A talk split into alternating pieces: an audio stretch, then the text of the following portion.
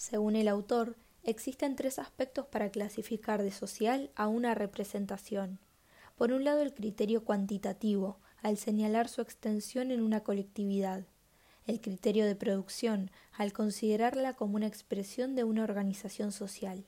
Y en una tercera instancia, el criterio funcional, al analizar su contribución en el proceso de formación y orientación de las conductas.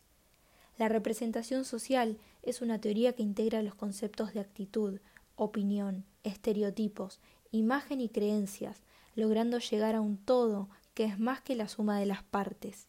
A su vez, las mismas cuentan con tres dimensiones.